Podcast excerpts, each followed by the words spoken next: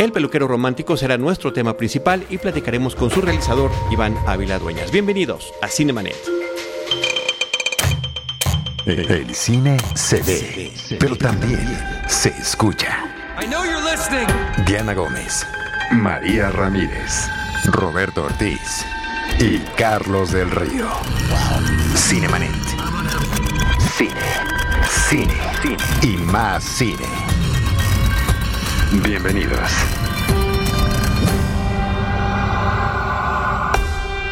Arroba Cinemanet en Twitter, facebook.com diagonal Cinemanet, Cinemanet 1 en Instagram y Cinemanet 1 en YouTube son nuestras redes sociales. Yo soy Carlos del Río, les doy la más cordial bienvenida.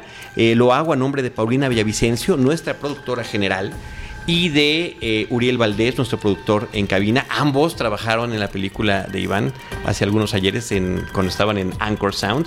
Y saludo con muchísimo gusto en esta mesa a Rosalina Piñera. ¿Cómo estás, Rosalina? Encantada de estar en esta emisión porque hoy me parece que la película de la cual vamos a hablar en, en esta ocasión es una invitación al, al, México de nuestros recuerdos, al México que conocemos a través de nuestros padres. Entonces, y aparte también es una invitación a la reconstrucción personal. Entonces yo creo que va a ser muy, muy atractivo. Muchas gracias, Rosalina. Pues le damos la más cordial bienvenida a los micrófonos de Cinemanet a Iván Ávila Dueñas. Bienvenido, ¿cómo estás?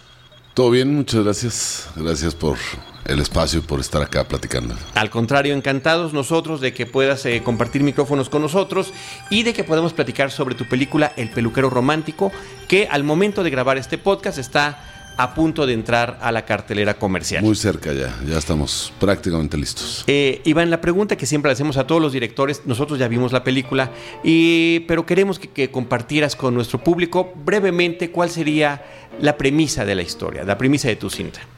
La película del peluquero romántico es una historia de reconstrucción emocional de un peluquero de barrio en la Ciudad de México, a partir de una pérdida fuerte, un quiebre muy fuerte en su vida, el personaje tiene que empezar a buscar dónde había dejado su vida emocional abandonada y cómo empezar otra vez a retomar sus intereses personales.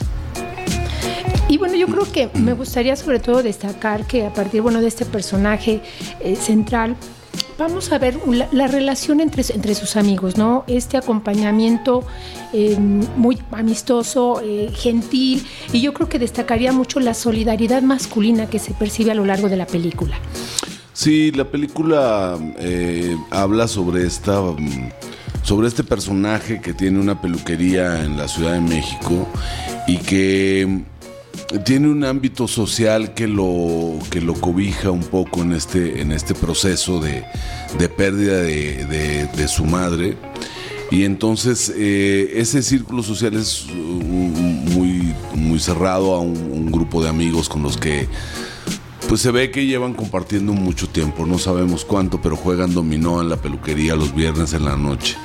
Y, con él, y se toman unos tragos y ahí es donde pues donde se permiten estar, donde se permiten dialogar y donde sucede estos uh, esta amistad este como con, muy muy solidaria y muy y también por qué no decirlo muy masculina, ¿no? O sea, es esta, el espacio de la peluquería en general es un espacio masculino, o sea, era tradicionalmente era el espacio donde se cortaban los hombres el cabello y donde se hablaba entre hombres y entonces es como es como la versión relajada de la cantina, ¿no? Uh -huh. El peluquero se convierte como el confidente de otro tipo de temas que no va con el alcohol, digamos, este y donde se dialoga de, de temas masculinos, ¿no? Y entonces, bueno, en esa idea o en esa eh, más o menos así ha sido siempre las peluquerías en México.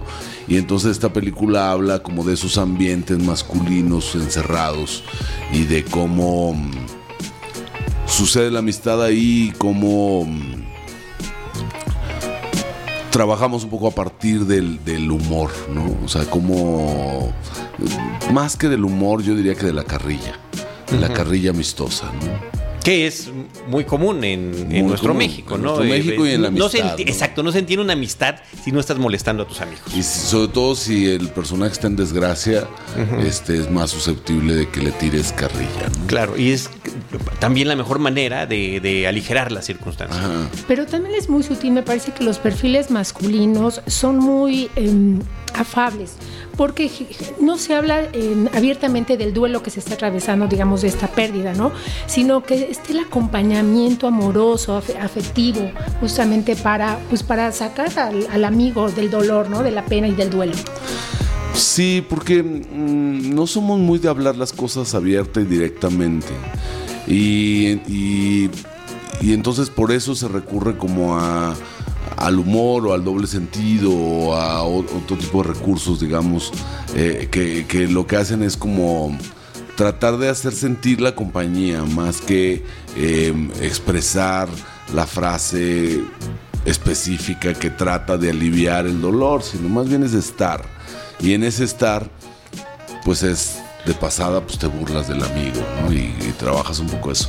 La película está como, mm, digamos, ese es uno de los de los temas por los que pasamos en la película, que tiene que ver con la amistad, pero la película habla como de, de este proceso de, duelo y de recuperación eh, de, mi personaje. Mi personaje se llama Víctor Salmerón eh, y es un... lleva muchos años metido en la peluquería y muchos años metido entre la peluquería y su casa, como en dos especies de núcleos eh, atemporales, o sea, las peluquerías son, una especie de cápsula del tiempo, donde mm, se mueve más lento el tiempo que el resto de la ciudad. Y la casa de él también un poco, porque es la casa de su madre. Una casa que, o sea, una casa que está muy, muy trabajada con base en los en los estilos y en las costumbres y en la manera de la clase media mexicana. Es una casa como de abuelita, este, donde se está muy a gusto, donde son, son casas con un, pues, con un tamaño, digamos, que era muy, muy práctico. Y, y entonces este personaje vive entre estos dos pequeños nichos y pues todo parece indicar, en la película no se ve el proceso de, la enfermedad de la madre, sino solo las consecuencias de, esta, de este periodo. Pero pues eh, Víctor se encuentra de repente un poco mm, extraviado y además muy adolorido por una muerte tan fuerte como es eh, la madre, sobre todo eh, cuando la madre significa como el eje de vida de alguien, ¿no? cuando tu vida giró alrededor de ella hace mucho tiempo y cuando un proceso agónico te obliga a un cuidado muy directo y muy personal y el desgaste también que eso significa, ¿no? Sí, ahora todo eso que nos estás contando aquí, desmenuzando, en la película está sugerido. Y lo vamos descubriendo poco a poco. Muy poco a poco. A través de... Eh, primero nos cuesta un poquito de trabajo entender, ah, está regresando, ¿no? Del velorio. Ahí está el espacio que falta, de quién es. Ahí está el oxígeno, está la mascarilla, están eh, ciertos elementos para los cuidados, exactamente. ¿Qué es lo que ha sucedido aquí? Y esta temporalidad que mencionas de la casa, bueno, eh, y de la peluquería, eh, es otro tema que sí queríamos que abundaras un poquito en él, porque es también la colonia, es también los rumbos que él frecuenta. Hasta cierto momento en la película vemos que estamos en el México contemporáneo porque todo lo demás, hasta la televisión, eh, la consola, sí, no sabemos. No tenemos, no, está, su, no está su laptop ahí a un lado, no, no, se la pasa en, en, las redes sociales, en su teléfono inteligente. De hecho, eh, hacia donde quería ir era que toda esta parte contextual de la que estoy hablando, todo esto que sucede en la película, en realidad efectivamente nos vamos enterando poco a poco, lo vamos haciendo gradual, ¿no? Eh, pero, o sea, porque detrás de todo esto hay una intención como muy clara de nuestra parte de, hablar de la vida cotidiana y de cómo opera la vida cotidiana en la vida de un peluquero de bar.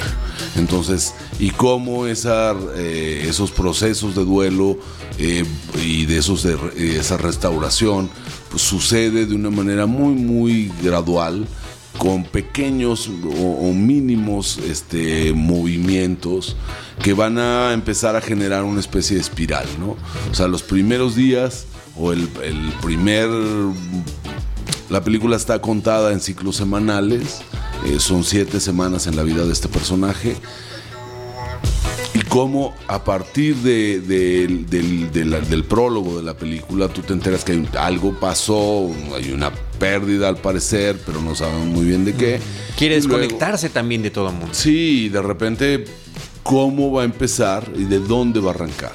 Y entonces tiene que arrancar por el trabajo y de qué manera, y todos sus amigos se van acercando y entonces empiezas a ver quién va apareciendo en este proceso de duelo para tratar de construir todo alrededor de él, pero con los elementos de la vida cotidiana más sencillos, ¿no? O sea, no queríamos, o sea, no, no es una película de grandes eventos dramáticos, no es una película donde pasen grandes cosas, sino las cosas más simples que nos pasan a todos en el cotidiano las cosas más sencillitas, lo más leve y cómo eso leve de repente va cobrando una significación conforme va pasando el tiempo. Si un día te llama tu ex, con la que hablabas, no hablabas hace mucho tiempo, y luego, ¿qué pasa eso dentro de una semana? ¿Qué, o sea, cómo eso evoluciona hacia, ok, vuelves a hablar con tu ex, ok, una semana después probablemente salgas a tomar un café, la siguiente semana ya no tomaste café, vas por un trago, y la siguiente semana terminas en, la cama. Entonces, cómo esa espiral se va dando. Eh, eh, para mí era muy importante tratar de hablar de la vida en la Ciudad de México, de la vida diaria en la Ciudad de México y cómo cómo la vida, o sea, cómo la vida diaria tiene unos valores como muy particulares y lo cotidiano que parece de repente rutinario, parece a veces aburrido, de repente pues está lleno de significaciones, ¿no? Porque habla mucho de quiénes somos, de dónde venimos, cómo, cómo tomamos las cosas, qué, qué decisiones hemos tomado en nuestra vida. Eh, o sea, está llena de información esa cotidianidad, ¿no? Me gustaría, por ejemplo, destacar, por ejemplo, la elección del elenco, ¿no? Porque está Antonio Salinas, un, bailarín, coreógrafo, es el su debut en, cine. Y también, bueno, por ejemplo, en los, papeles este, centrales, este Carlos Valencia, este actor de La Cuarta Compañía, que, se complementan estas personalidades para dar como este salto, esta transformación del personaje principal. Sí, em, el proceso de casting lo trabajamos con Rocío Belmont, que es una persona con la que vengo trabajando hace tiempo. Nos encontramos muy bien. Rocío tiene una tradición de, de teatro muy importante. Ella viene de una escuela de teatro muy seria y es directora pero por alguna razón llegó al, medio cinematográfico y la verdad es que no ha parado de trabajar ah, porque tiene un ojo muy, muy educado, muy, muy trabajado y tiene una sensibilidad, conoce a todos los actores de México, se la pasa viendo actores y, entonces tiene un conocimiento muy amplio. Pero además eh, yo he trabajado con ella en diferentes ámbitos y también he trabajado con ella, por ejemplo, en, en trabajar con no actores o actores naturales eh, para llevarlos en un proceso de preparación hacia una filmación. O he trabajado con ella en el montaje de una ópera. Eh, y entonces que donde yo llevaba la puesta en escena y con Rocío trabajábamos una cosa de eh, tratar de unificar tonos. Bueno, con, con esta Rocío Belmont que llevamos mucho tiempo de trabajo, como les voy contando, este, empezamos a pensar en cómo hacer eh, el peluquero, por dónde entrarle al peluquero. Y entonces por el tipo de historia que yo quería narrar, no quería rostros reconocibles a primera vista. De preferencia actores que vinieran de o sin experiencia cinematográfica o, o con poca experiencia cinematográfica o, o películas que todavía no estuvieran no hubieran salido. No no no estaba yo me interesaba mucho que no fuera una película de disfraces, que no fuera una película donde vieras a un actor que has visto 80 veces eh, nada más con un disfraz nuevo, ¿no? ahora un disfraz de peluquero. Queríamos otra cosa y entonces con eso lo que planeamos fue como trabajar a partir de actores eh, con una formación académica seria y con técnica actoral, ¿no? Porque la íbamos a requerir. O sea, el proceso que yo estaba planteando de dirección era, eh, iba a necesitar que los actores tuvieran soporte este, técnico, serio. Y entonces planeamos este casting. Encontramos afortunadamente a Antonio Salinas, prácticamente cuando él llegó al casting, eh, son de esos rostros que uno dice, aquí hay esperanza, ¿no? O sea, yo, es, es, o sea, este casting, este casting en particular me lo voy a tomar muy en serio porque me interesa mucho que funcione. Y yo tengo antecedentes, o sea, yo trabajo mucho con fotos, eh, pequeños videos, a veces nada más de presentación para, para yo verles mañas o cosas así, y luego convocamos un casting. Gracias a eso encontramos un grupo muy bonito de actores que está compuesto por Antonio Salinas en el papel principal, más conocido como, como coreógrafo y como actor. Este, eh, su, papel principal de escena es, son unipersonales o obras muy complejas de, de montaje. Eh, Carlos Valencia, eh, Abraham Jurado, Germán Betancourt, Brenda Castro, Sara Juárez, Mayra Hermosillo. Son, son, mi elenco principal mexicano. Luego tengo un par de actores brasileños que es Fernando Becerro, Becerra y Larisa Huanque. Entonces, eh, todo el proceso de, selección de los actores tiene que ver como con gente que tenga un soporte eh, técnico muy sólido, de manera que yo pueda como permitir un juego más, eh, más complejo a la hora de dirigir actores en el set, ¿no? O sea, yo ya sé para dónde voy, el guion es muy, digamos, está cerrado, ya está terminado de escribir, ya está cerrado, porque el esquema mexicano requiere de un guion para que tú consigas el financiamiento, uh -huh. entonces con esa estructura lo que nosotros hacemos es que el casting parte de textos que, nos, que no son el guion, y entonces yo lo que hago es escoger textos de novelas que tengan similitudes con el carácter del personaje que estoy buscando. Y a partir de eso empiezo a trabajarlos.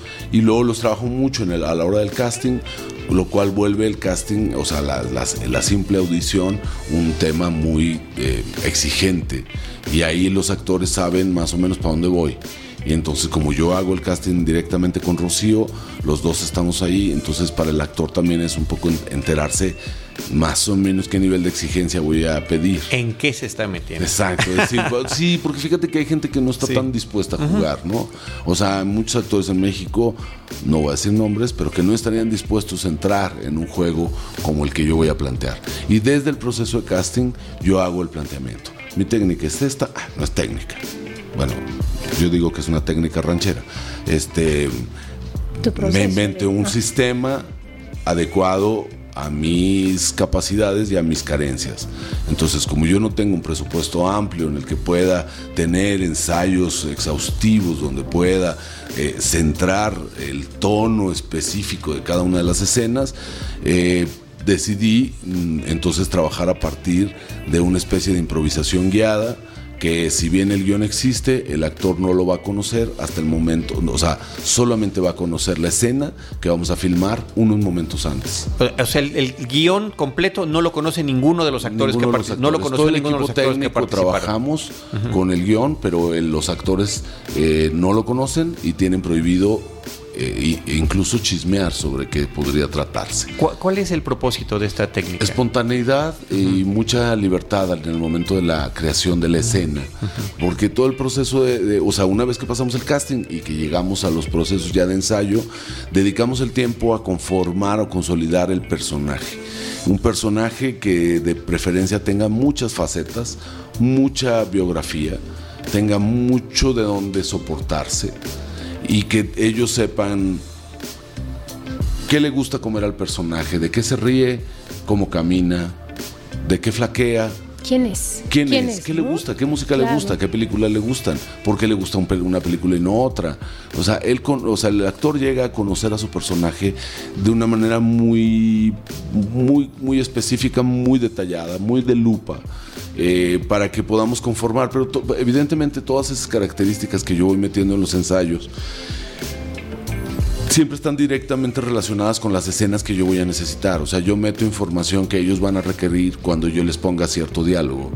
Y Tienes, yo, que darnos un no ejemplo. Tienes que darnos un ejemplo para que nosotros que ya vimos la película no, nos quede un poquito más claro. Ellos no lo saben, pero yo sí sé que hay información detrás, ¿no? O sea, uh -huh. por decir algo, este, en la película hay un diálogo entre los personajes de Víctor y Sergio, uh -huh. que Sergio es un amigo un poco um, um, el lado opuesto de la tranquilidad, la mesura, la timidez de Víctor, el peluquero. Eh, Sergio es extrovertido, eh, dicharachero, eh, poco estructurado a nivel social. O sea, Víctor es un tipo que se levanta todos los días, va a su, a su peluquería, trabaja, corta el pelo, gana dinero, regresa a su casa, cuida a su madre. Sergio no tiene ni casa, no, tiene trabajo, no le importa nada. Mujeriego.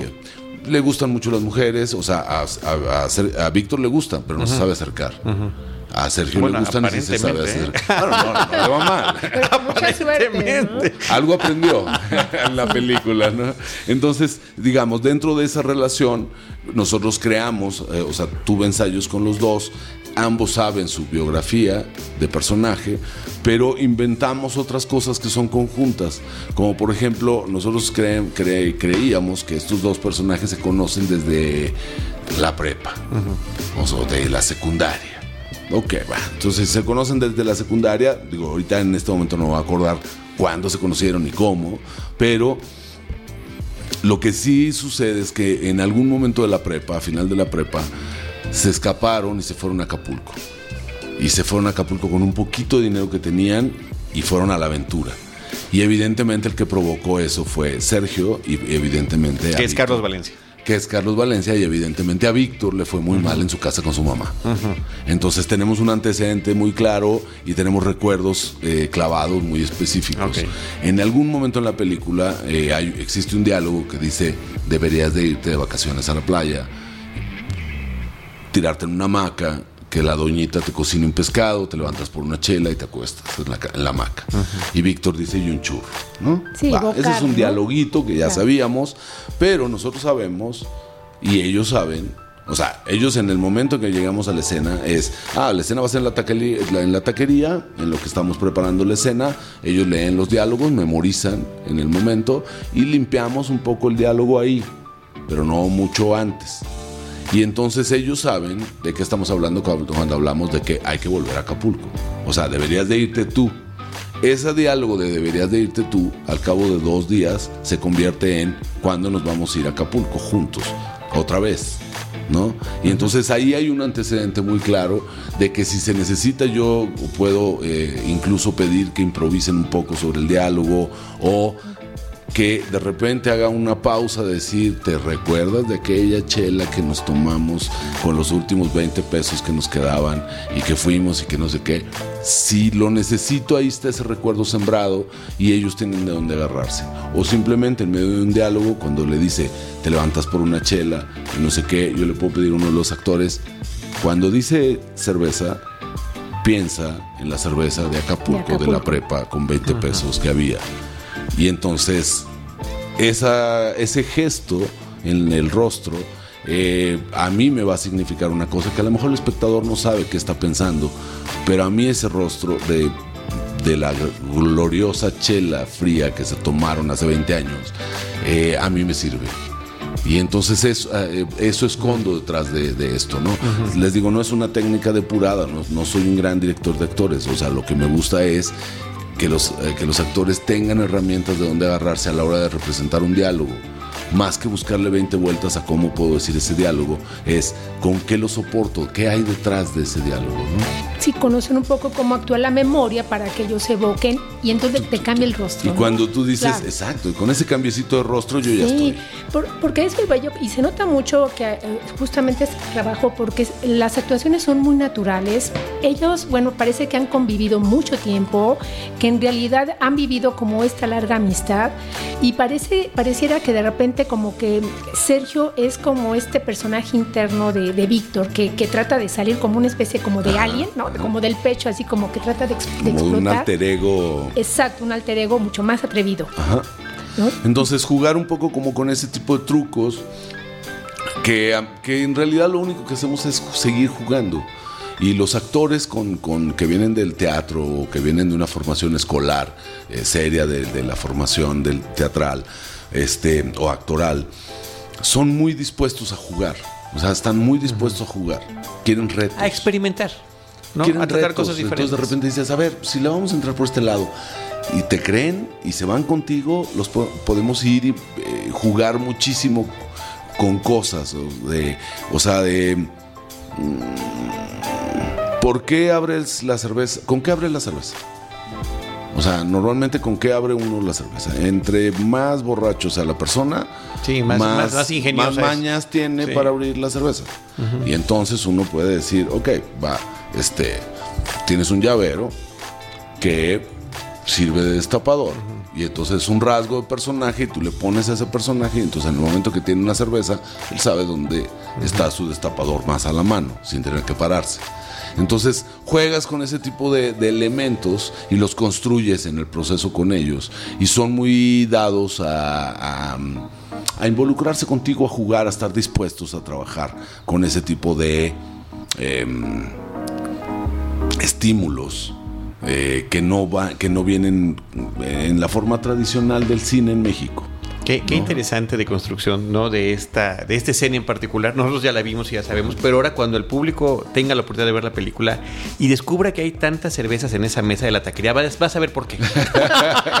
claro, porque vas a ver por qué. Entonces es eso, es un poco esa idea de decir, o sea, es gente que bebe mucho y entonces todo el tiempo está en su mente él, ok, está todo bien, vamos a cenar, pero ¿dónde vamos a cenar? Que haya cervezas, ¿no? Y ya, entonces vemos la taquería que hay cervezas. Y ellos llegan a su casa y todavía rematan con unos tragos. Sí, claro. Entonces, como que ese tipo de construcción la vamos haciendo mucho con los actores y eh, con, estos, con estos procesos. Entonces, ¿qué más agregamos? Por ejemplo, es guion cerrado para los actores, pero a cambio del guion cerrado, filmo en orden cronológico. Mm. Entonces, eh, el guion ya está escrito con esa intención. Entonces significa que yo ya sé que voy a filmar, o sea, yo ya sé que me gusta filmar en orden cronológico. Desde que escribo estoy pensando en cómo voy a filmar. Y entonces, eh, en la medida de lo posible, intentas filmar en orden cronológico. Casi siempre se puede.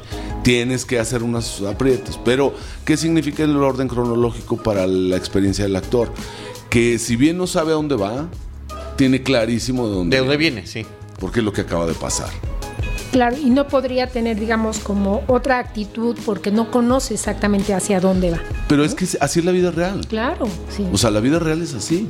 O sea, uno sale con una agenda de casa y nunca sabes cómo va a acabar y menos en México, ¿no? Claro. O sea, hay países donde son más organizados que nosotros y saben cómo van a ser sus vacaciones dentro de seis años. Nosotros no sabemos exactamente qué va a pasar la semana que entra, sí. ¿no? Planificamos menos y luego planificamos y somos muy dados a ceder ante la la realidad y de repente es, pues tienes planeado ir, salir a comprar un agua y en el camino te encontraste un amigo, te pones a platicar, terminas sentado en la banqueta un rato, luego decides irte a una cantina y te tomas una cerveza y luego llegas y dices, y el agua, uy, ya llegué a mi casa y se me olvidó comprar el agua. A mí me encargaron comprar el agua hoy, tengo que acordarme de eso, pero te voy a dar un ejemplo. Teníamos pensado llegar media hora antes de la cita para la entrevista, ver el lugar donde la íbamos a hacer, poner nuestro equipo y después recibir al director. Y resulta que cuando llegamos, el director ya está sentado en esa mesa. Y entonces, con mucha pena y timidez, armando y cuidado y tratando de no interrumpir, está uno acomodando los micrófonos, el equipo y demás. Y te cambia eso. y, cambió por completo. Porque más cambia, un, o sea, suponiendo que nosotros, que en el guion de esto que estamos hablando, de, esta escena en la que me agarraron trabajando yo ya en la oficina, porque tuve una junta antes aquí, y decidimos hoy poner eso, o sea, otra vez llegamos a lo mismo. Eh, decidimos poner una junta hoy aquí en esta sala, aprovechando que yo tenía que venir a la entrevista con ustedes. Entonces dijimos, hacemos una videoconferencia. Les dije, si mejor vamos. Y entonces dijo Gina, mejor vente, platicamos, no sé qué. Entonces dije, bueno, y esa hora que me queda libre entre una cosa y otra, yo me siento a trabajar aquí. Ya tengo, o sea, ya estoy muy acostumbrado a venir aquí a trabajar. Y entonces ¿Qué es lo que cambió en ustedes en cuanto, o sea, si ustedes hubieran dejado un diálogo pendiente para ese momento, no sé qué tan libres se hubieran sentido de hacerlo delante mía? Claro. O, lo hubieran hecho muy en discreto o lo hubieran hecho afuera y hubieran dicho, oye, es que yo no acabé de ver la película, acaba. Cuéntame el final, por favor. No, la vimos completita. O sea, imagínense que de repente podemos en este guion, o sea, que yo estuviera dirigiendo, entonces de repente es, ustedes lo que no saben, o sea, yo les voy a decir, tienen que darle, dialogar esto. Cuando lleguen a montar el equipo, este, tienen que terminar de dialogar esto. O sea, tú vas a preguntarle, oye, ¿en qué termina la película? Porque no la acabé de ver y me da mucha pena porque no sé qué, pero es que fíjate que mi hijo, ta, ta, ta. Va, ok. Y en la escena yo lo que hago es que meto al director este, trabajando en la mesa y entonces ustedes están metidos en una tú estás metido en una bronca, Yo soy una super eh, bronca. y entonces no sabes cómo decirle y entonces no sé qué entonces provocamos una situación que si yo hubiera puesto una cámara hubiera generado naturalidad hubiera generado espontaneidad. Y entonces esa es la manera que a mí me gusta asumir el cine que tenga como esa frescura del momento. Y a veces es simplemente un pequeñito este no sé, un apretón de rodillas, una, o sea, un, un gesto de cuando llegas y dices, ay cabrón, o sea, ahora qué hago, ¿no? Entonces Claro. ese, ese, es, ese momento de realidad es lo que a mí me, a mí me gusta mucho en el cine y admiro mucho cuando un director eh, lo encuentra. Y si yo logro sembrar ese tipo de cositas, lo que voy a tratar de comunicarle al, al espectador es cotidianidad. ¿no? Y déjenme decirles otra cosa que rompe también un poquito con el esquema que tenemos en Cinemanet. Nos gusta estar listos para recibir al director para no charlar antes de comenzar la plática y que efectivamente todo sea espontáneo. Que te preguntemos algo que no te lo hayamos ya preguntado antes porque Claro. no va a salir igual. Entonces no hacemos esta small talk, ¿no? Esta plática este, informal antes de empezar, sino hasta que, hasta, hasta que arrancamos la grabación. Y que les agradezco la pertinencia de mi comentario surrealista de Alien en esta película, El peluquero romántico, porque justamente en Alien es este, conocido que la sorpresa fue muy importante Sí. para una de las escenas clave de la película. Y yo creo, como dices, eh, Iván, los gestos eh, que- son tan importantes en esta película eh, nos van a permitir de alguna manera eh, atisbar al interior del peluquero. Claro. ¿Qué es lo que está cada vez lo conocemos más. Y eso es lo que a mí me gusta mucho de los personajes, porque ya, nos, ya llega un momento en que ya, no- o sea, muy pronto en la película sabemos que es un mentiroso. Muy pronto. Y entonces sabemos cuando sabe, y sabemos cuándo va a mentir. Y cuando te dice la mentira, entonces a ti te provoca risa porque tú sabes que está mintiendo, porque tú lo conoces. Y entonces cuando de repente empieza a chorear, que está saliendo con una chavita, dices, ni la mano le agarra, güey. O sea, no es cierto, evidentemente no es cierto, mentiroso, ¿no? Pero también Pero tú ya lo conoces. Y dices, no va a quedar mal delante de ella diciendo no sé qué, pero se pasó, pudo haber dicho menos y no, no, hasta se adorna. ¿no? Entonces ese tipo de juegos son los que a mí me gusta mucho como que provocar. Entonces las- la, la- la película es una cosa muy, muy simple de anécdota, pero que lo que queremos es como ponerle muchos elementos de lectura, muchos elementos de contexto. Y, y yo ahí me, me- me- gustaría que nos hablaras justamente sobre, em, tal vez en otra película podríamos escuchar la voz de él pensando, ¿no? Es así Ajá. como una presencia. Pero tú Pero es tienes otro una género, ¿no? Sí, pero tú tienes una manera obviamente pues muy particular justamente de, de permitirnos como eh, estar un poco dentro de sus sensaciones. Ajá, eh, inmersión, ¿no? O sea, si ya llega un momento que conocemos a nuestro personaje en la vida real y sabemos de qué pie flaquea y ya sabemos que le gusta y ya sabemos cómo saca el dolor y ya sabemos cómo no sé qué, de repente cada ya estamos listos para entonces saber qué pasa en su cabeza. O sea, ya sabemos, empezamos, o sea, ya tenemos los antecedentes, ya tenemos la el contexto, el bagaje, para poder adentrarnos en su cabeza y de repente decir, cuando está así de ido, ¿dónde está? ¿Qué está pensando? Claro, y, y lo Y resuelves te puedes visualmente. ir, ¿no? O sea, te puedes meter. De lo resuelves Sí. visualmente de manera muy Ávila Dueñas. Pero antes, ah, sí. Pero antes de entrar a esas, ya vamos a llamarle ensoñaciones, tal vez, no podría ser una definición. Ajá. Vamos a hablar de lo que lleva a esas ensoñaciones, que es todo lo que hemos platicado, más este romanticismo del título de la película y de característica del personaje y que sus propios amigos eh, le, le, le, le- lo dicen, ¿no? Ajá. Es un romántico. Es un romántico. Es un romántico. Es un romántico muy en la acepción del de romanticismo del mexicano común, Sí. ¿no? Y, y de la cultura popular. Eh, vista esta principalmente a través del cine, visto en la televisión, películas viejas, antiguas, Ajá, y, y de la la música, música. exacto. Y de la música, que son Del esos dos elementos. exacto. Esos dos elementos que estamos viendo. Y de ciertas maneras también, ¿no? O sea, Sí. de ciertas maneras con las mujeres, por ejemplo. O Sí, sea, sí, es un caballero. Sí. Mentirosillo, pero caballero. Eh, caballeroso y sin embargo algunos de los personajes que él observa tienen sus rasgos machistas muy bien claros y definidos, ¿no? Que hasta hoy, oh Dios mío, son políticamente incorrectos. ¿Cómo pusieron ese pedazo de la película donde el personaje está diciendo, ¿no? Tal o cual cosa. Este, platícanos un poquito, independientemente de la selección de las películas, también lo que significó conseguir los derechos que sabemos que poner un fragmento de una película y poner las canciones de una película pues cuesta dinero y no poco. Y aquí de repente vemos que estamos entre al menos cuatro películas. No sé, ¿son cuatro? ¿Son más de cuatro? Son, yo creo que está más, porque ¿Sí? es, eh, La Tijera de Oro, Del Brazo por la Calle, Aventura en Río, eh, Como Perros y Gatos, El Rebozo de Soledad. Pues deben ser esas cinco. Muy bien. Más las canciones. Más las canciones. Hasta los panchos. Sí, eh, mira, mucho de, de, de, la misma manera en que les decía que toda esta técnica eh, ranchera que yo me inventé. Cada que lo dices me vuelvo a reír. La técnica ranchera. Está relacionada con. O sea, esta, eh, esto está relacionado directamente con el presupuesto que yo tengo.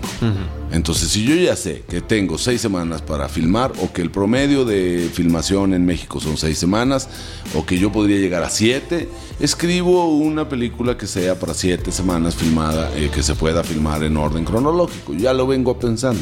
De la misma manera, eh, entonces, eso tiene que ver con que yo soy formado en el set como asistente de dirección.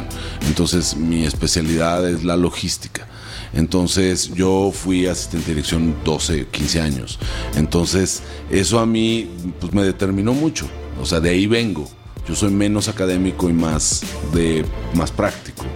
Em, entonces a, mí lo que me sucede es que desde que estoy escribiendo estoy planeando cosas y estoy eh, pensando en complejidades de producción y no sé qué. Cuando pongo estas películas, evidentemente en el momento de estar haciendo el presupuesto, yo ya estoy trabajando en esa línea y estoy pensando en esa línea y está en la, digamos, en el primer, este, o sea, el primer rubro que tienes que presupuestar es lo que dice el guion. Y si el guion dice la película tal, es lo primero que tiene que aparecer en el presupuesto. Entonces ya de entrada eso, ponerlo, te implica un reto que luego hay que resolver y gracias a, o sea, gracias a que tengo un productor detrás que piensa en logística también y que de repente acomoda en su cabeza cómo hacerle y buscarle no sé qué, de repente un problema que parecería de fuera un gran reto. conflicto o reto puede ser resuelto de manera muy amable y muy tranquilamente y en presupuesto. Entonces eso ya lo sabíamos y lo primero que hay que poner es estos derechos musicales, cómo los vamos a financiar, de dónde sale el dinero, de cómo le haces acá, no sé qué, y vas y, platicas y no sé qué, no sé qué, y lo vas generando, ¿no? Entonces ya está planeado, porque la película se trata de eso. ¿No? O sea, la película, o sea, la película sin las películas mexicanas o sin la música mexicana. Pero no tuviste que cambiar tus películas, que dijiste, no, mejor, o vámonos eh, con todas, que sea, que, sea, una misma empresa la que tenga todos los derechos de esas y a lo mejor eso nos ayuda. Eso sí, ¿Ah? eso sí. ¿Ah? No necesariamente al 100%, pero sí dices, de preferencia paquetea con una sola empresa porque es mucho más fácil el manejo de contratos, de derechos, de no sé qué. Entonces, ¿qué es lo que sucede en este caso? Que yo tengo, o sea, en ese punto tengo la flexibilidad de decir, yo lo que necesito es una película donde se mencione el tema de la responsabilidad del padre ¿Qué películas tocan ese tema? Ah, pues tengo una lista de películas que tocan ese tema. Películas mexicanas de la época clásica. Unas me gustan más, otras me gustan menos. A veces los discursos son muy regañones, a veces los discursos son muy moralistas. Pero de repente, cada tanto te encuentras una película que lo dice más o menos en lo que a ti te conviene que diga el personaje. O sea, ¿en qué película puede existir eh, el rasgo de eh, la, cajita de recuerdos de la novia que tenga el cabellito. Ah, ok. ¿En qué película mexicana existe eso? Pues, pues en La Tijera de Oro. Perfecto. La Tijera de Oro puede ser la primera película que salga porque esa es la parafilia de mi personaje. Y ya lo presentamos en la primera escena, aunque quede un poco ahí velado. Porque las películas en la... ah, entonces tengo varias opciones y yo puedo decir, a ver, ¿cuál habla de... Ah, pues hay una muy bonita, por ejemplo, hay una película con Miroslava, Angélica María de Niñita y Andrés Soler, donde se habla del divorcio y el matrimonio y no sé qué. Y a mí esa me, me funcionaba muy bien para un momento, pero de repente era un poquito moralista, entonces de repente digo, no, para eso prefiero el rebozo de soledad. Pero si de repente yo tuviera que cambiar y pedir otro título, tendría que irme a mis archivos y buscar qué película tengo seleccionada para decir, esa secuencia me puede servir para tal. ¿Por qué? ¿Cómo funciona la lógica general? Todo lo que le sucede al peluquero en estos ciclos semanales, de alguna manera tiene que estar, es, es como una especie de tema semanal. Y todo es más o menos premonitorio. Entonces, si en la semana él, ve las películas clásicas en, la temporalidad interna de la película los domingos. Entonces, él viendo esa película, ¿cuál es el tema de la semana? ¿Qué, ¿Qué voy a desarrollar en el arco dramático de la semana? La paternidad, ok. Entonces meto ahí el tema de la paternidad, el día, bien, o sea, toda la semana está el tema es en la cabeza para que suceda tal cosa. ¿No? Eh, las canciones están relacionadas, las canciones son post Susi. O sea, las canciones siempre vienen después de que le vaya fatal con Susi, porque siempre va mal. O sea, por, por una cosa o por otra siempre le va mal la ex, la que lo maltrató y que el amigo además que es otro tema y que aunque el otro no le esté contando sabe exactamente qué es lo que está pasando, sabe de qué pie cojea. Exacto. Conoce las debilidades de su amigo. Dice, no, este no se va a meter más o menos, se va a meter hasta las manitas y va a volver a caer. Entonces ten cuidado, ya te hicieron pedazos una vez. Entonces, de esa manera, o sea, es lo mismo que sucede con el Atlas. ¿no? O sea, el, resultado del Atlas empieza a ser una especie de horóscopo semanal. Afortunadamente con eso no tiene uno que planear demasiado porque cada semana el Atlas le va mal. Entonces eso no importaba, ya sabíamos que cuando mucho empataba, pero normalmente pierde. Entonces dices, bueno, eso no tengo que moverle mucho, eso va a suceder naturalmente. Pero los resultados del Atlas son los resultados del Atlas de esa temporada que filmamos reales. ¿En serio? Sí, pues, wow. Pues, conozco mi equipo. ¿Qué enriquece? ¿Tú le vas al Atlas por las razones que él explica? Pues eh, menos rudas, pero son de los resquicios que me quedan de haber vivido en Guadalajara una temporada. O sea, yo viví un, gran tiempo en Guadalajara donde me aficioné al Atlas y al tequila. Ok. Y entonces, este. El tequila te lo comprende. sí, el Atlas es más difícil. Eso es, ya es ese nivel 2 de, de ser tapatío. Sí, qué maravilla conocer justamente de voz del autor todos estos detalles porque te, te dan otros elementos para comprender y asimilar mejor justamente la película, ¿no? Que algunos detalles de repente en la primera vuelta pasan inadvertidos, pero que ya en la segunda ya entiendes algunas cosas incluso de manera que habían estado inconscientes. Ajá, y entonces la idea es eso, es sembrar en lo cotidiano, de repente son como, yo lo pongo como de esta manera, cuando uno está estudiando un tema, el que sea, mmm, los sueños, ¿no? Interpretación de los sueños, por poner un tema del que sea. Si nosotros estamos hablando de interpretación de los sueños y de repente tú estás leyendo un libro sobre eso, es altamente probable que de repente en alguna revista que te topes, en un periódico, en un programa de televisión, en una serie, en un algo, aparezca información sobre la interpretación de los sueños que complementa lo que tú estás leyendo. Y, uno, y eso es como el, el, universo me llama, ¿no? Pero en realidad es una cosa de focalización que tu cerebro se concentró en un tema y está mucho más atento a lo que está sucediendo alrededor de eso. ¿No? Claro. Entonces, de esa manera, haciendo, o sea, sabiendo que el cerebro funciona de esa manera, este, lo que tú haces en la película, en el arco dramático, es ir sembrando pequeños detallitos para que se vuelva lógico de repente algo o tenga consecuencias directas. Si tú ves el resultado del Atlas y dices, oh, esta semana perdió 1-0, bueno, venga, acaba de morir su mamá, todo bien, no sé qué. Segunda semana, punk 2-0, ¿no? Tercera semana, empate, bueno, esta semana la libro, ¿no? La tercera semana viene no sé qué, dices, uff, cuidado con Susi, ¿no? Porque ahí viene, ahí viene el golpe. Entonces, si juegas un poco como con esos elementos, o sea, ojo, en esta película estábamos jugando con esos elementos, tenía esas intenciones de todo es, todos son señalitas dentro de lo cotidiano para lo que te está pasando y para cómo, o sea, como lo que se te viene encima, ¿no? O sea, decir, ah, ya pasaste de esta, creíste que ya habías pasado todo, tómale, ahí te viene otra, ¿no? Ahí te viene otro tema. Entonces cuando de repente crees que estás medio resolviendo uno, que es salgo del duelo, empiezo a sentirme mejor, me pongo optimista, no sé qué, va a venir un golpecito que lo va, que, que lo va a tener que retraer un poco, ¿no? De su, de su de su reconstrucción, de su restauración emocional.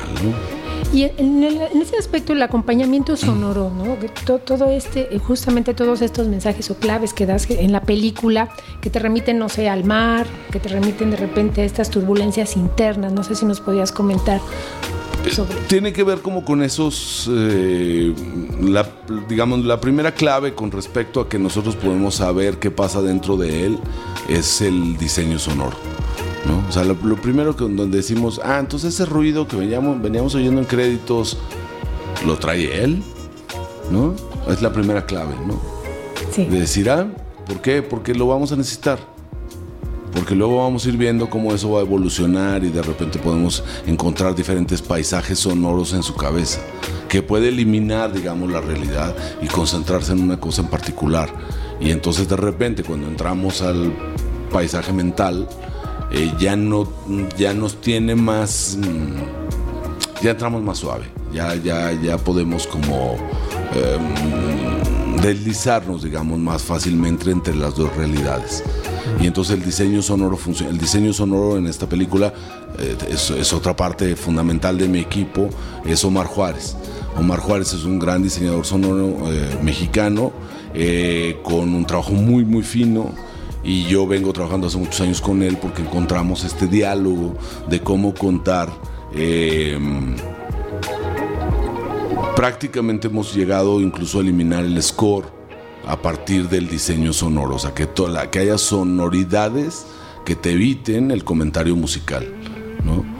En este caso sí usamos la música, pero lo usamos cuando él pone la música, ¿no? Es, totalmente es un uso diegético de la música la música nunca la utilizamos para ambientar este, una escena, ¿no? O para guiar la emoción del espectador en una escena. La usamos como una cosa directamente clara de lo que él está escuchando para representar su, su emoción lo conocemos muy bien, Omar. Durante muchos años grabamos ah, Cinemanet en, Anchor Sound. Entonces, sí nos sabemos perfectamente. No, no, es un gran, gran del, individuo. O sea, es un, tiene un talento increíble. Y del equipo. Vianey estuvo también ahí trabajando en la película. Eh, Uriel, Uriel Valdés también. Entonces sí es, es eh, muy padre reconocer sus nombres, ver, ver a los nombres del equipo. Sí, ahí de Paulina Villavicencio, ¿no? Ahí en, los créditos de la cinta. Ajá, sí, porque estábamos, este, o sea, bueno, porque venimos trabajando hace muchos años con él, entonces ya tenemos, eh, o sea, no solo tenemos una codificación, sino incluso tenemos una librería eh, de sonidos de lo que él y yo hemos generado a lo largo de los años. Qué padre. O sea, tenemos un mapa sonoro de Zacatecas, por decir algo. Wow. Y esto lo complementas visualmente. Y, ahí una parte interesante es la que mencionaba hace rato Rosalina, el tema, bueno, yo le llamé ensoñaciones, ¿no? De, que el personaje se va de repente, se imagina a sí mismo de otra manera, vestido de otra forma, y ah, con un filtro, ¿no? Como si viéramos una película antigua que de repente se sale del, del, proyector. Sí, sí, se, se, desfasa se desproqueta, decíamos antes, ¿no? Esa palabra Cuando había ya, no existe. Cuando había sprockets se desproquetaban las películas. Este la idea también era como ir jugando, ir metiendo este otro elemento que es la mente de Víctor también es, la, o sea, sus pensamientos, sus ensoñaciones también son analógicas, porque él es analógico.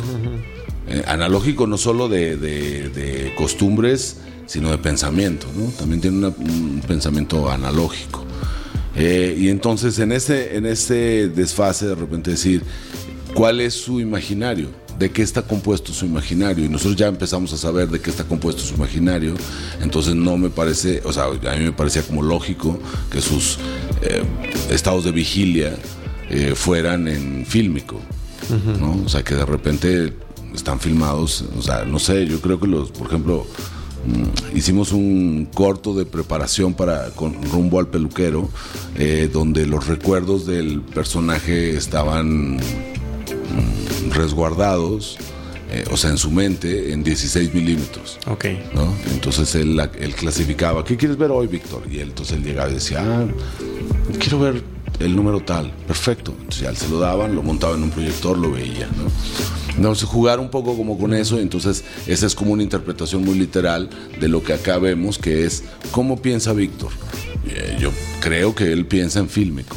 O sea, él se inventa su historia personal en fílmico. Y entonces jugar un poco con eso. Pero quería hacer un paréntesis eh, con respecto a, o sea, no sé, si de repente alguien escucha esto, de repente es... Estamos hablando solamente de la técnica, de la forma de la película. Eh, y la película, y hasta ahorita, si yo lo escuchara, o sea, así, diría qué ladrillazos se montaron, güey. O sea, y, lo que quiero, o sea, el paréntesis que quiero hacer es justamente es, toda esta técnica en la película no se ve. O sea, lo que nosotros estamos discutiendo. estamos, desmenuzando. estamos, discutiendo las entrañas de una película que en realidad se trata de otra cosa que es la vida cotidiana de este peluquero.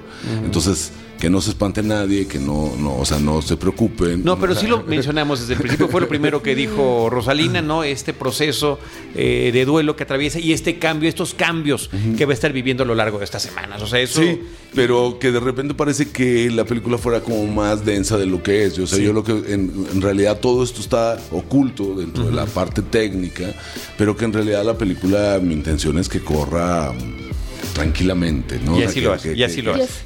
Que, corra sin... Luego nos lo cuestionamos cuando salimos, pero eso está padre. Sí. Pero, pero en ese sentido es una película muy entrañable, sobre todo porque nos permite justamente... Em, entrar a un universo que, bueno, de repente todos tenemos estas penas, ¿no? Estas alegrías, estos, estos pequeños mundos, ¿no? Que creamos y que le dan sentido a la vida. Y de repente no, no, no percibimos, ¿no? Como dices, vas a la peluquería y, tú no sabes qué, qué, le está ocurriendo al peluquero, a la persona que te está tocando. A la persona que te topas en la calle, Sí, exacto. ¿Qué tragedias trae encima? ¿Qué le pasó ese día? O sea, simplemente es cómo hablamos nosotros con nosotros mismos. O sea, o qué tan seguido hablamos, o qué tan densamente hablamos. ¿Qué tan conscientes también somos del otro, no? en realidad de, lo que trae pero, Pero, pero primero hacia adentro, ¿no? Claro. Primero nosotros con nosotros mismos cómo somos, cómo nos tratamos. Había un amigo que tenía, o sea, decía que, pues, que se había espantado porque de repente llegó al baño y vio un champú y dijo, o sea, pensó para sí mismo, dijo, a mí ese champú no me gusta. Se respondió a sí mismo, a mí tampoco. Entonces de repente dijo, creo que tengo un problema. Este diálogo interno está muy sofisticado. Conócete a ti mismo. O sea, decir, oye, pero tenemos una sola cabeza, ¿no? O sea, no importa. Pero bueno, jugando un poco como con estas cosas es cómo nos hablamos a nosotros mismos, qué tanto, eh, qué tanto, qué tanta ficción hacemos con respecto al futuro. O sea, nosotros en, los talleres de cine sobre realización y cosas que doy, jugamos mucho con este tipo de cosas, como decir, eh, ¿qué tanto planeas algo que vas a hacer? ¿Te sale o no te sale? O sea, cuando llegas y, lo dices, dices eh, lo que pensaste o te sale otra cosa. ¿no? ¿Cómo, ¿Cómo la llevas con tu, con tu yo interior? ¿no? Así como, ¿qué tan congruente eres con lo que piensas? Y porque eso que planeamos a final de cuentas es eh, neuronas espejo. O sea, todo eso está sustentado en la neurología con las neuronas espejo. Y entonces hacemos como todos estos planes como una especie de ensayo. Entonces, ¿cómo son tus ensayos?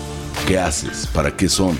Y entonces la idea es eh, ir conociendo a ese Víctor para poder entrar en ese mundo y de repente decir, ah, mira el mundillo de ese, de ese peluquero, qué raro, ¿no? O sea, mira lo que piensa o mira lo idealizado que tiene alguien. Sí. ¿No? O, ah, ¿qué le gustaría? O cuáles son sus parafilias, que también la verdad es que la película se detiene un poquito en cuáles son sus mañitas, ¿no? ¿Y por qué? ¿Y por qué si lleva tantos años de peluquero no le pone su propio nombre a la peluquería? Eso a mí me, me, quiebra, me quiebra, Iván. Sobre todo por el tema del desenlace, ¿no? Que, que... Fue una eventualidad son accidentes que de repente a mí me gusta que se queden. O sea, en el guion se llamaba Peluquería Salmerón. Su apellido. Entonces, el, su, apellido, porque la, peluquería la había montado. En la historia nuestra, la peluquería la montó el tío, el tío Simón, del que se menciona un par de veces, el que se mató que se cayó de la escalera de la azotea y se mató. Por, ir, a arreglar la antena. Por ir a arreglar la antena para ver el partido de Atlas. Y entonces, ese tío Simón le había puesto peluquería Salmerón.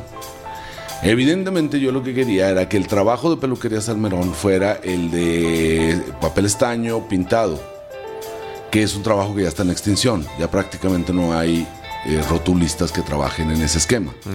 Entonces, cuando yo llegué a la peluquería Eric, em, que fue la que más me gustó y que vimos las posibilidades para filmar y que nos gustaba mucho y que el, el peluquero de la peluquería Eric se llama Cosme. Entonces yo le dije, o sea, ya llegamos al trato con Cosme, de, a ver, Cosme, yo lo que necesito es eh, tal cosa, y voy a hacer esto, y voy a pintar, y voy a sacar, y voy a no sé qué, no sé qué. Me dijo, lo que quieras. Pero no me toques el letrero de la peluquería Eric. Y yo, pero Cosme, la peluquería se debería llamar Salmerón. Me dijo, Iván, ese trabajo ya no se hace. Y si no te queda, ¿qué hago? Claro. Vean lo que más le preocupaba. Qué padre. Tendría que haber cambiado todo el vidrio, poner otro vidrio y luego cambiar y poner el de él. Sí, era arriesgado. Entonces de repente dijimos, se queda Eric, no está resuelto en la historia, ni modo. O sea, lo dejamos, nos lo complicaba mucho para Brasil. Sí, es que... Pero decíamos, pues se queda. Y en realidad la historia real es Cosme le puso peluquería a Eric porque su, ah, eh, en homenaje a su hija, Erika, que es la más grande, pero como es nombre de mujer y es peluquería, no le podía poner Erika y le puso Eric. Y dijimos, pues qué será la historia del tío Simón. y entonces te quedas, porque dices, la verdad es que es tan bonito el letrero con estaño y la pintura que yo no quería echar a perder eso por una necedad. Cuando dramáticamente no tiene ninguna incidencia, te queda una duda. Sí, te lo Por ahí es muy probable que haya filmado algo al respecto de la explicación. Pero que llega un momento que dices, pues si no lo explico tampoco pasa nada. Sí, y ya, me lo brinco. Sí, sí, sí. Pero bueno, a mí me quedó, sobre todo por el desenlace de Brasil, que ya, ya, ya, no. que ya no vamos a contar mucho, pero. Exacto.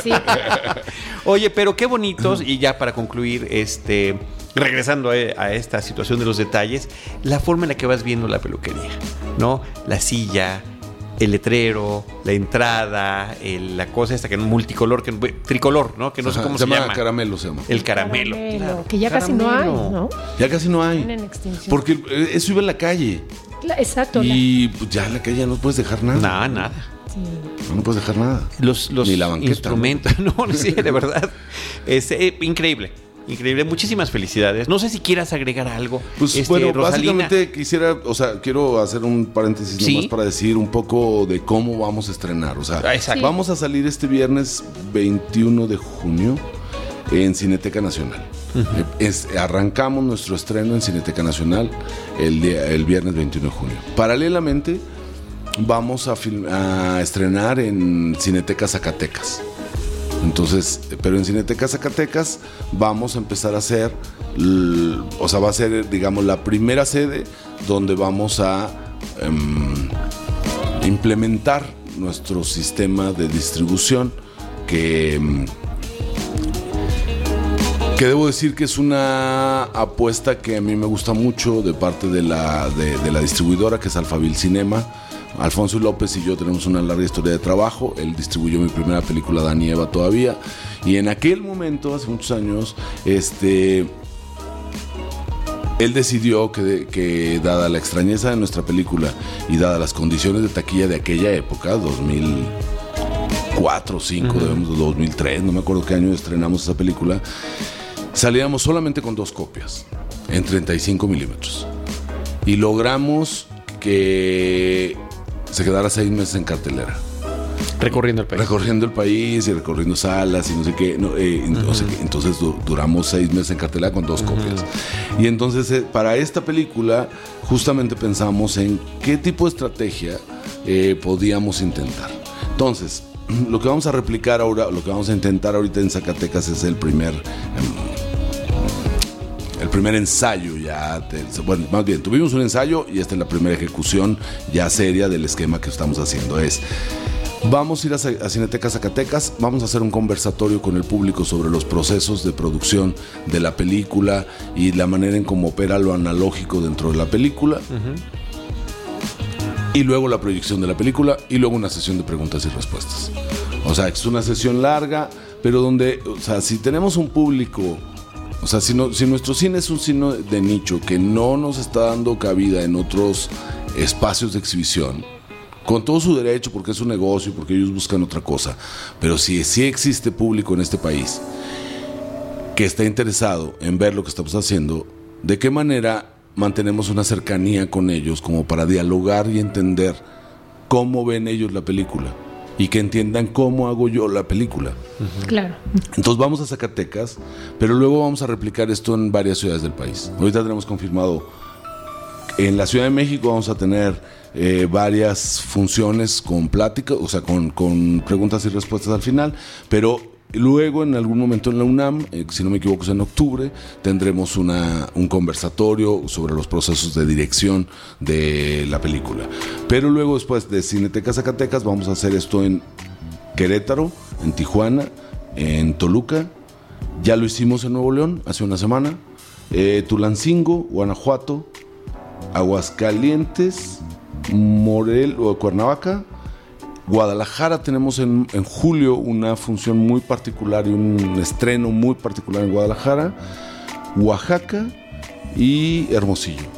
Entonces lo que vamos a hacer es que el estreno de la película va por plazas, muy acompañada de parte mía, así de manera personal, eh, para tratar de encontrar estos diálogos con la gente y esta manera de estar cerca de. Bueno, es, increíble, porque lo que nosotros hemos tratado de hacer todos estos años con estos podcasts con estas pláticas es justamente tener ese complemento eh, para el espectador que tú vas a llevar personalmente. Exacto. Entonces haces que ya no sea relevante nuestra charla. No, no, que sea complementaria. no, claro, claro. que sea complementaria, que de repente decir, ah, a ver, no, pero yo y ese, o sea, no sé, suponiendo un público de Hermosillo que viniera y o escuchara su programa y de repente decir, ah, va a venir aquel, yo en Cinemanet escuché, me interesó esa manera en como él dirige, voy a ir a escuchar porque lo que yo voy a ir a, ver, a hablar allá es un poco diferente de lo que estoy hablando aquí porque es otro planteamiento. Entonces de repente decir, fíjense en qué pensé, de qué manera, cómo lo asumes,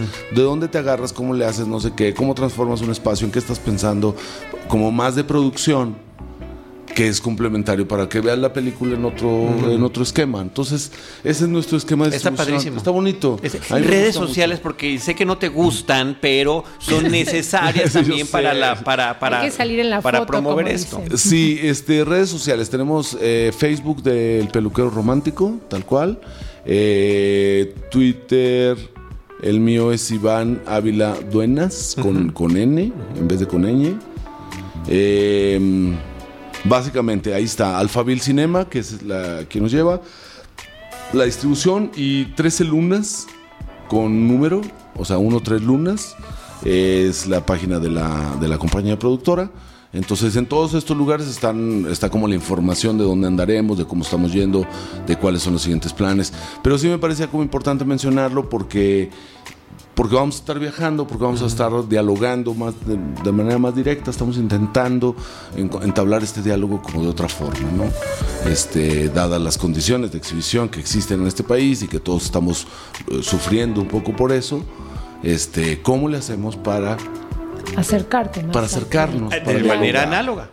Claro. De manera análoga. Pero si yo soy análogo de, de, corazón, o sea, yo empecé a filmar en fílmico y de verdad tengo una añoranza muy fuerte por el 35 porque no lo siento superado. O sea, fotográficamente. Fotográficamente y lo que está demostrado que no está superado es para em, resguardo.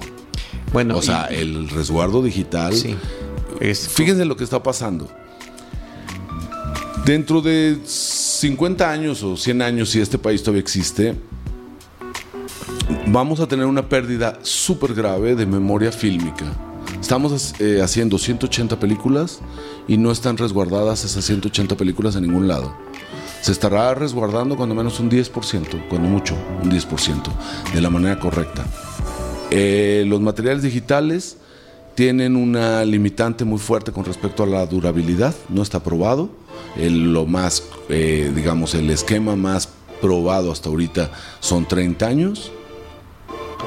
Cuando el fílmico ya sabíamos que duraba más de 150, que podía llegar a durar más. Cuidándose con muchísimo cuidado. Claro. Eh, Ahí están las bóvedas de la Cineteca. Nacional con su Claro, temperatura y la forma, ¿no? claro. Churubusco, Sí. la, Cineteca, La no Filmoteca. sé qué. Y mis películas fílmicas están resguardadas y mis películas digitales no están resguardadas. ¿Por qué? Porque está muy difícil resguardar. Si tú resguardas un DCP, la siguiente generación de DCP, ¿en cuánto tiempo sale?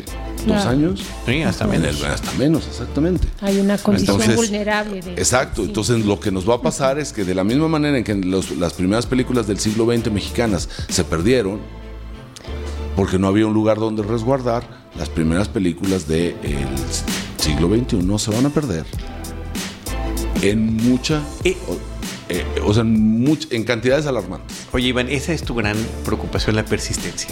¿No? Ahí está en los temas de tu película, Adán y Eva todavía, en La sangre iluminada, en esta película, ¿no? En, en cómo continuar, cómo rescatar, cómo seguir, ¿no? Sí, y, y cómo preservar la memoria, ¿no? O sea, pero sí, fíjate que ahora sí que como dice mi personaje el peluquero, nunca lo había pensado de esa manera. Ajá, trascender, Es ¿no? así de- Justo. pero no, la persistencia. Sí, es la ¿no? persistencia. La persistencia. Entonces sí, este, pues preocupa. Y, a la vez la perseverancia. Eh, La, la- la- la persistencia preocupa porque ¿de qué sirve la cantidad de cine que tenemos si estamos hablando de identidad? Si se va a perder en un plazo tan corto. O sea, preocupa mucho, ¿no? Así es. Entonces, este, bueno, pues nada, estamos con esta, este plan de distribución, con esta idea de eh, llegar más a las personas, Pues eh, dialogar. es- está increíble y si te parece bien, en Cinemanet a través de nuestras redes sociales estaremos también al pendiente de esto y tratando de replicar los lugares donde estarán yendo y con mucho gusto. Ah, pues se los eh, agradeceremos seguimos mucho informando porque- a nuestros amigos cinéfilos. Porque lo que Este, queremos es eso, que la Sí. gente que esté interesada en lo que estamos haciendo se pueda acercar, que pueda dialogar, que pueda venir a, un, a una conversación. Eh, ahorita yo eh, viajo mucho por el país y de repente voy viendo cómo va el cine en diferentes eh, entidades y de repente es muy grato ir a ciudades como Monterrey, por ejemplo, que voy, voy cada año y de repente ver cómo va evolucionando el cine de Monterrey o cuando menos las generaciones con las que yo tengo contacto de, a nivel eh, asesoría. Pero estuve en Aguascalientes y el, el cine de Aguascalientes va subiendo mucho, la universidad está haciendo una labor muy padre. Eh, en Zacatecas es más suelto, pero la, la gente está estudiando más y va subiendo. Entonces de repente también hay un interés regional eh, que tiene que ver con la, con la forma, con la factura, con cómo lo hacemos el cine, ¿no? Yo estoy esperando que voltees la hojita de los estados que vas a visitar para que estén los del sureste hoy. Fíjate que eh, estamos, eh, digamos, esto es lo que tenemos ahorita confirmado, pero estamos trabajando justamente. eh, ¿cuál, es el problema con el sureste, con el cine mexicano, con el cine? ¿Cómo están estructurados? ¿Quién tiene cinetecas? ¿Dónde están? Las, eh, las universidades. Las universidades, porque sí, Pero efectivamente. entran en el otro ciclo que es, eh, o sea, nosotros como tenemos, o sea, entran en el otro ciclo que es eh, la red de cineclubs, la, Sí. la- Es que que, son, que ser- se- que son gratuitas tiene y que que- nosotros sí. por, eh, Es reglamentación verdad. del Eficine, eh, como tenemos apoyo de Eficine para la distribución de esta película, necesitamos comprobar un Ingreso. tipo de taquilla que tiene Claro. ingreso como primera línea. Evidentemente, esa red la tenemos contemplada, estamos haciendo contacto con ellos, no sé qué, porque lo que queremos es que en segunda etapa la película circule por ese mundo Claro. que está muy organizado en México. Va muy Sí. bien esa red. Y, y Sí. que, y que en, yo, yo soy de Campeche, mi familia es de Campeche, y si no es a través de, en el caso de la capital, ¿no? Ahí tenemos universidad en Carmen también, eh, hablaré de la capital en particular. Si no es por ese cineclub, eh, muchas cosas no llegarían. Por ahí llega la muestra de, de la Cineteca Nacional, por ejemplo, ¿no? Hasta hace algunos años se abrió finalmente un complejo de Cinépolis, donde ya, además de las películas comerciales, eh, hay otros ciclos que están llegando, ¿no? Que, que normalmente no lo hacían, como el Sí, de y Cine lo Francés, que, lo por que ejemplo. queremos es, si se fijan, es, eh, es como una región, o sea, no estamos pudiendo abarcar todo Sí. porque no en todos los estados está tan organizado.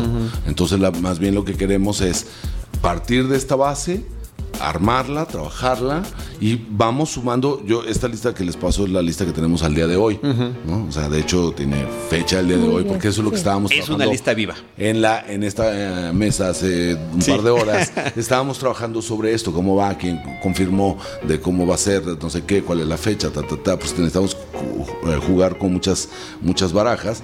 Pero, ¿qué tiene que ver con eso? ¿De qué manera? ¿Dónde hay eh, estos espacios? ¿Dónde están organizados? Cuáles espacios están más organizados que otros. Eh, es increíble, o sea, es increíble, por ejemplo, Cineteca eh, en, Nuevo León, o sea, en Monterrey, en Parque Fundidora, ahorita tiene un problema de público preocupante, o sea, porque la infraestructura es increíble, o sea, la Cineteca es preciosa, pero no tiene una afluencia tan continua como lo vimos hace unos años. Entonces, ¿qué pasó de repente? O sea, ¿qué, está, afectando? ¿Qué está afectando? En una ciudad de ese tamaño, ¿por qué no están yendo? Ah, bueno, no sé qué, pero... Y hay una preocupación, por ejemplo, de la gente del festival diciendo, de la gente del festival de Monterrey, diciendo, hay que atender ese problema que, que estamos teniendo, ¿no? Claro. Muy bien. Pero bueno, muchísimas gracias. Gracias a ti por, esta, por, esta charla. Por este diálogo tan a gusto. por esta gran, gran conversación. Yo como tengo aquí mi, mi jarabito para la no veníamos preparados. La próxima vez traemos este vasitos. Ivana Viladoñas, muchísimas gracias. Felicidades. Muchas gracias. Este, de nuestra parte, Rosalina Piñera, gracias. Gracias, gracias, Iván. Los invitamos, por supuesto, a ver el peluquero romántico. También este, a través del sector cine vamos a estar invitando también este, al público ahí para que asistan. Pues les agradezco muchísimo y de verdad este pues se agradecen este tipo de espacios para poder dialogar sobre, sobre la técnica, sobre la manera en cómo hacemos las películas y por qué las hacemos así, ¿no? O sea, se le pasa muchos años neceando para poder terminar una película y pues se agradece mucho que de repente alguien esté interesado en escuchar por qué le hiciste así, qué pensaste, ¿no? ¿Qué hubo ahí detrás? Y es muy rico poderlo dialogar. No, gracias por el tiempo, ¿verdad? somos nosotros. Sí, gracias, por el tiempo, las anécdotas y poder compartirlas con nuestros amigos cinéfilos que nos siguen en Cinemanet desde hace tantos años. Así que gracias una vez más. Gracias también a RH Media por el espacio para poder grabar el episodio, a Jaime Rosales, a Gina Cobos, con muchísimo cariño que también les tenemos desde hace mucho tiempo, que nos hayan brindado este espacio. Así que gracias, con eso nos despedimos. Recordamos las redes sociales de Cinemanet, eh, arroba Cinemanet en Twitter, facebook.com diagonal Cinemanet, Cinemanet 1 en Instagram y Cinemanet 1 en YouTube. Y yo les recuerdo que nosotros les estaremos esperando en nuestro próximo episodio con cine, cine y más cine. Esto fue Cinemanet. Los esperamos la próxima semana con cine, cine y más cine.